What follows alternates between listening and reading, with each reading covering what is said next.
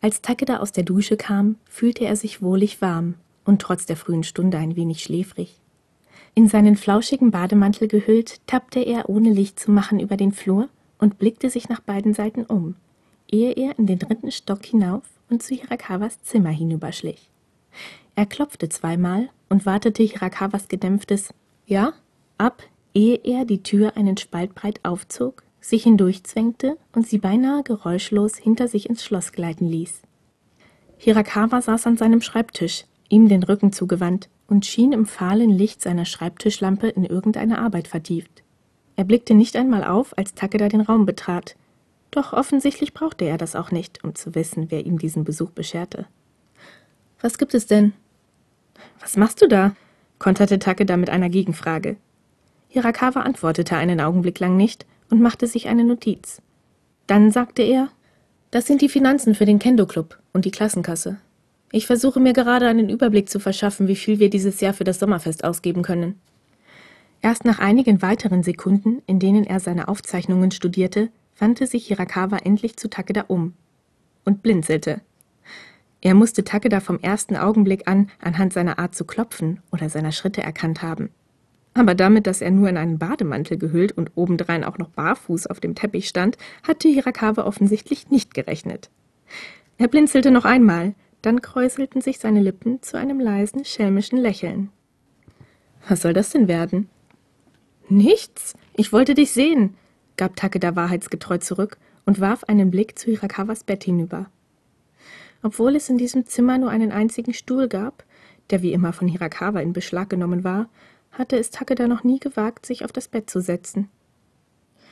Unwillkürlich fragte er sich, wie es sich wohl anfühlen würde, Sicher roch es nach Hirakawa, nach dem feinherben Duft, den er verströmte, und der dezenten Seife, die er benutzte. Aha, du wolltest mich also sehen, unterbrach Hirakawas Stimme Takedas Gedanken. Und du hast es nicht geschafft, dir vorher was anzuziehen? Jetzt mach aber mal einen Punkt. Du hast mich schließlich auch schon im Schlafanzug gesehen. Und in Mädchenkleidern. Und halb nackt in der Umkleidekabine. Und da hast du dich auch nicht beschwert, gab Takeda zurück.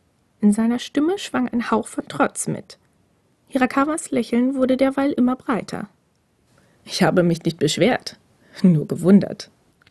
Plötzlich fühlte sich Takeda tatsächlich ein wenig nackt. Es musste an Hirakawas Blick liegen, der ihn von den Zehen bis zur Haarspitze musterte.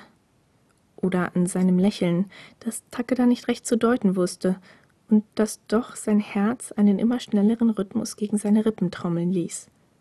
Ich dachte, wir könnten noch ein bisschen Karten spielen, versuchte Takeda Hirakawas Aufmerksamkeit von seinem Bademantel abzulenken und wich dabei seinen Blicken aus. Du hältst mich zwar gerade von der Arbeit ab, aber ich kann wohl nicht Nein sagen, gab Hirakawa zurück, öffnete seine Schreibtischschublade und zog das abgegriffene Kartenspiel hervor, das sie in den letzten Tagen schon häufiger benutzt hatten. Immer dann, wenn Takeda es hatte vermeiden wollen, in sein Zimmer zurückzukehren und damit Kimura begegnen zu müssen. Noch immer dieses merkwürdige Lächeln auf den Lippen, warf Hirakawa Takeda die Karten zu. Du gibst. Wir spielen Blackjack. Der Verlierer muss jede Runde ein Kleidungsstück abgeben. Das würde mit Sicherheit nicht passieren. Nicht in diesem Leben. Manchmal hatte Hirakawa wirklich einen eigensinnigen Humor. Sie spielten so lange, bis sie durch das gekippte Fenster einen fernen Kirchturm zehn schlagen hörten. Dann stand Hirakawa vom Boden auf. Ich muss jetzt abschließen, sagte er, und Takeda wusste, dass es eine Verabschiedung war. Na gut, wenn ich noch länger aufbleibe, komme ich morgen sowieso nicht aus dem Bett, gab Takeda zurück und streckte sich, ehe er sich auf leisen Sohlen zurück in sein Zimmer schlich. Glücklicherweise begegnete er auf dem Flur niemanden, und kurz darauf fiel seine Zimmertür hinter ihm ins Schloss. Leise trat er an die kleine Lampe am Kopfende seines Bettes heran, schaltete sie ein und wandte sich zu Kimuras Bett um, um sich davon zu überzeugen, dass sein Mitbewohner bereits schlief. Doch da war niemand. Wie eigenartig. Aber das war schließlich nicht sein Problem. Wahrscheinlich hing Kimura noch nebenan bei Sakana und Hinata rum. Von ihm aus hätte er auch ganz dort einziehen können. Und so streifte sich Takeda den Bademantel von den Schultern, schlüpfte in seinen Schlafanzug und krabbelte unter die warme Decke, ehe er mit einem genüsslichen Gähnen das Licht löschte. Takeda konnte noch nicht lange geschlafen haben, als ihn plötzlich ein eindringliches Klopfen an der Tür hochschrecken ließ. Er wollte sich schon auf die andere Seite drehen und weiterschlafen, als es noch einmal klopfte. Irritiert knipste Takeda die kleine Nachttischlampe wieder an und setzte sich auf. Was? fauchte er die geschlossene Zimmertür an, die daraufhin sofort aufschwang. Takeda war überrascht, Hinata auf der Schwelle stehen zu sehen. Er war nun wirklich der Letzte, dem es Takeda zugetraut hatte, rechtschaffende Leute mitten in der Nacht aus ihren Betten zu holen. Und das konnte nur bedeuten, dass irgendetwas ganz und gar nicht in Ordnung war. Ist Kimura hier? fragte Hinata ohne Umschweife und trat zwei Schritte in den Raum hinein. Takeda folgte seinem Blick zum gegenüberliegenden Bett, das noch immer leer und unberührt dastand. Scheinbar nicht, gab Takeda verwirrt zurück. Er war noch nicht wach genug, um zu begreifen, was das alles bedeuten sollte. Ist er etwa nicht nach Hause gekommen? fragte er verwirrt. Plötzlich tauchte ein Bild von Kimura vor seinem inneren Auge auf, wie er mit dem Rücken flach an eine Hauswand gepresst dastand und mit angstverzerrtem Gesicht zum Himmel emporstarrte. Takedas Herz krampfte sich schmerzhaft zusammen.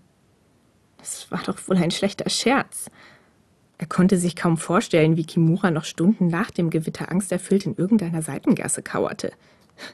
Das musste die Rache dafür sein, dass sich Takeda nicht bereit erklärt hatte, sich von Hirakawa abzuwenden. Kimura versuchte ihm irgendetwas anzuhängen. Wieder erschien Kimuras Gesicht vor Takedas innerem Auge, die vor Entsetzen geweiteten Augen. Dann Kimura, wie er im Dunkeln auf dem Bett gekauert und ihn angestarrt hatte. Und Takedas Herz setzte einen Schlag lang aus. Du solltest eigentlich wissen, ob er nach Hause gekommen ist oder nicht. Er ist schließlich dein Mitbewohner, brach es aus Hinata heraus, und Takeda zuckte zusammen. Er hatte ihn noch nie die Stimme erheben gehört. Sonst war er immer so freundlich und einfühlsam. Er musste sich wirklich große Sorgen um Kimura machen. Plötzlich kam Takeda wieder in den Sinn, dass Kimura Hinata einmal ihm gegenüber beim Vornamen genannt hatte. Sie mussten sich schon sehr lange kennen. Ich gehe jetzt zu Hirakawa, fuhr Hinata fort, und Takeda erstarrte. Nein! Hirakawa würde ihm die Schuld dafür geben, dass Kimura nicht vor der Sperrstunde ins Wohnheim zurückgekehrt war. Und das Schlimmste daran war, dass er damit vermutlich auch noch recht hatte. Sie hatten sich gerade erst wieder versöhnt. Takeda wollte die gute Stimmung, die zwischen ihnen herrschte, um nichts in der Welt wieder trüben. Was meinst du damit? Nein! Hirakawa ist schließlich unser Wohnheimsprecher. Wir müssen es ihm sagen entfuhr es Hinata. Ein wenig zu laut, ein wenig zu schrill.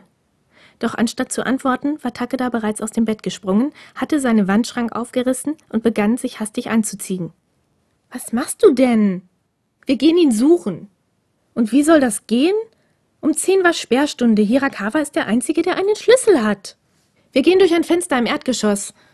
Als Takeda sich ein T-Shirt über den Kopf gestreift hatte und sich abmarschbereit zu Hinata umwandte, bemerkte er, dass dieser ihn unverhohlen anstarrte. Kannst du mir einen vernünftigen Grund sagen, wieso wir Hirakawa nicht einfach Bescheid sagen können? Da wären Takeda gleich mehrere gute Gründe eingefallen. Doch er sagte nichts und drängte sich an Hinata vorbei auf den Flur hinaus. Wenn du nicht mitkommen willst, suche ich ihn eben alleine, sagte er schlicht, während er die Treppe ins Erdgeschoss hinabstieg. Hinata antwortete nicht. Doch Takeda konnte spüren, dass er dicht hinter ihm war.